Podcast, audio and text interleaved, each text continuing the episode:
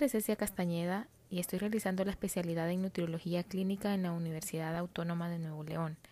En este capítulo vamos a hablar acerca de el proceso de atención nutricia y más específicamente en el primer paso y mm, en el primer dominio del proceso de atención nutricia. Por si te habías preguntado si existe estándares, pues sí existen estándares para este proceso de atención y específicamente hoy vamos a hablar de la historia del paciente que se encuentra en terapia intensiva. Quédate para aprender más sobre el tema. Para poder hablar de la historia del paciente tendríamos que definir primero lo que es el proceso de atención nutricia. Bueno, este es un proceso eh, sistemático de resolución de problemas para los profesionales de la nutrición basados en el razonamiento y pensamiento crítico y en la evidencia científica para que como profesionales a través de esta evidencia podamos tomar decisiones y garantizar una atención nutricional integral de calidad, adecuada, oportuna y segura y asimismo eficaz para cada paciente. Eh, con una intervención individual, ¿verdad? Está estructurado en cuatro pasos que el primero sería la valoración y reevaluación nutricional, el siguiente el diagnóstico nutricio, el tercer paso la intervención y el cuarto la evaluación y monitoreo. Entonces, cada uno de estos cuatro pasos está dividido en diferentes dominios. Y aquí en el primer, en el primer paso podríamos encontrar la historia del paciente o el cliente, que debe de eh, eh, realizarse o tomarse en cuenta diferentes indicadores para cada especialidad.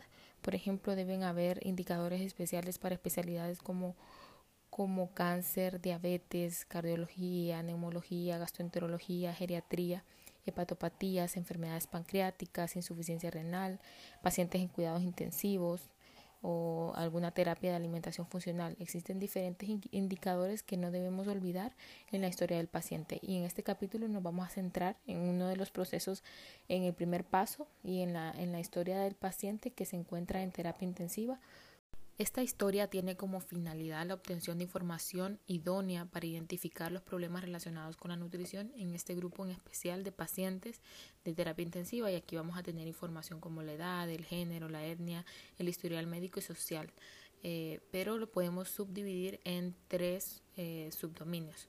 El primero sería eh, los datos de identificación, los siguientes serían la historia médica de salud y los antecedentes familiares y por último tenemos la historia social. Comenzando por los datos de identificación, eh, aquí son todos los datos que nos van a ayudar a definir las principales características de nuestro paciente y a ubicarlo en el grupo etario al que pertenece. De esta forma vamos a conocer sus requerimientos de macro y micronutrientes y si está requiriendo un, un nutriente en específico, ¿verdad? Aquí tenemos indicadores como la edad, el género, el sexo, la raza, etnia, lengua, educación, rol familiar, si está eh, o ha usado tabaco, tiene alguna discapacidad física o de movilidad. El segundo paso de la historia del paciente a tomar en cuenta sería la historia médica y de salud del, del paciente y todo lo que son los antecedentes familiares. Entonces, eh, se deben incluir aspectos de salud de, y enfermedad presentes y pasados, todo lo que son medicamentos, información de la vida cotidiana del paciente. En este aspecto, pues debemos detenernos en varias partes. En primer lugar, cuáles son los antecedentes médicos o de salud personales o familiares. Se debe conocer si el paciente ha padecido alguna enfermedad importante, asimismo determinar si el paciente tiene antecedentes familiares metabólicos, de diabetes, hipercolesterolemias, etcétera que pudieran eh, representar un riesgo para él. ¿Cuáles son los indicadores que deberíamos de tomar en cuenta? En primer lugar, en esta parte de los antecedentes debemos de tomar en cuenta lo que es la queja principal del paciente.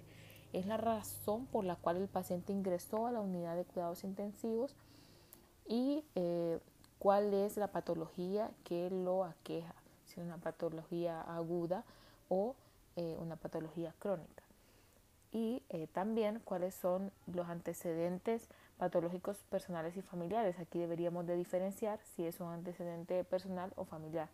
Entonces, eh, debemos de tomar en cuenta en este punto de que hay enfermedades en los pacientes de la terapia intensiva que van a repercutir directamente en el estado nutricional o que ya, ya tienen un estado nutricional deficiente debido a estas enfermedades.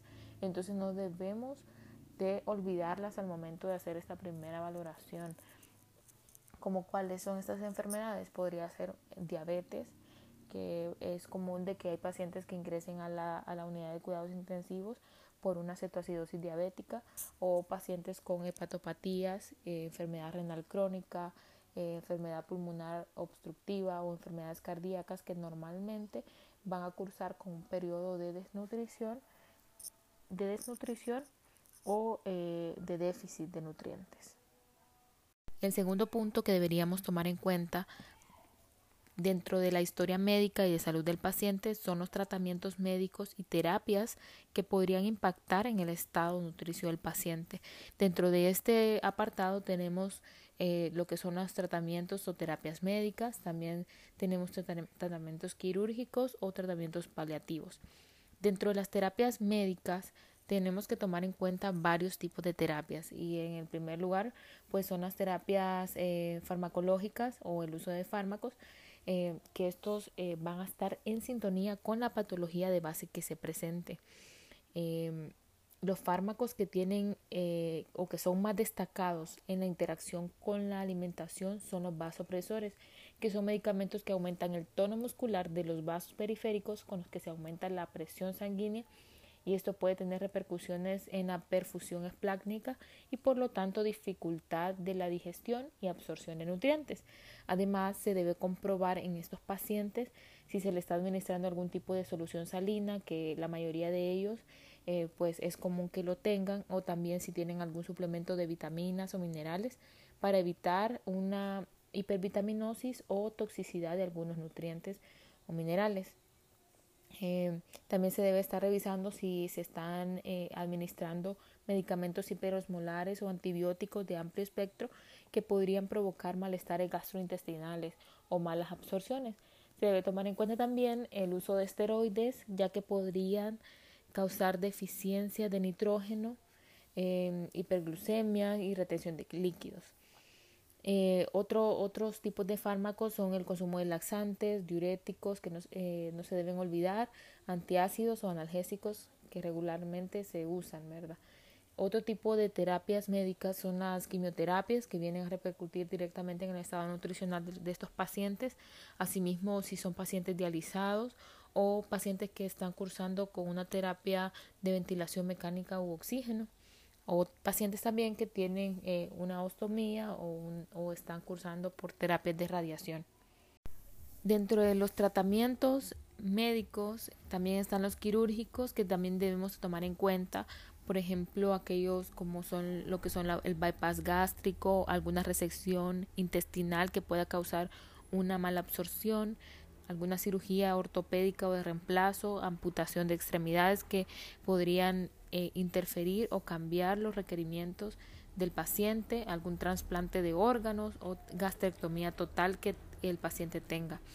También tenemos eh, dentro de la historia social, que es el tercer punto de la historia clínica del cliente o el paciente, aquí se debería indagar si el paciente recibe algún tipo de ayuda social como su factor socioeconómico, ya que esto también va a depender eh, el tipo de, intervención que le vamos a dar al paciente de acuerdo al nivel socioeconómico en el que se encuentre y el tipo de suplementos que vamos a utilizar. También se debe indagar sobre las condiciones de la vivienda, ya que eso también nos va a dar pautas para realizar nuestro diagnóstico nutricional y también para modificar eh, nuestra intervención en caso de que se necesite, por ejemplo, algún soporte nutricional domiciliario. Entonces debemos conocer cuál es la situación de la vivienda del paciente. También es muy conveniente saber si el paciente posee algún seguro médico que nos podría ayudar a solventar eh, ciertas necesidades que el paciente tenga y si también eh, pertenece a algún grupo social o religioso.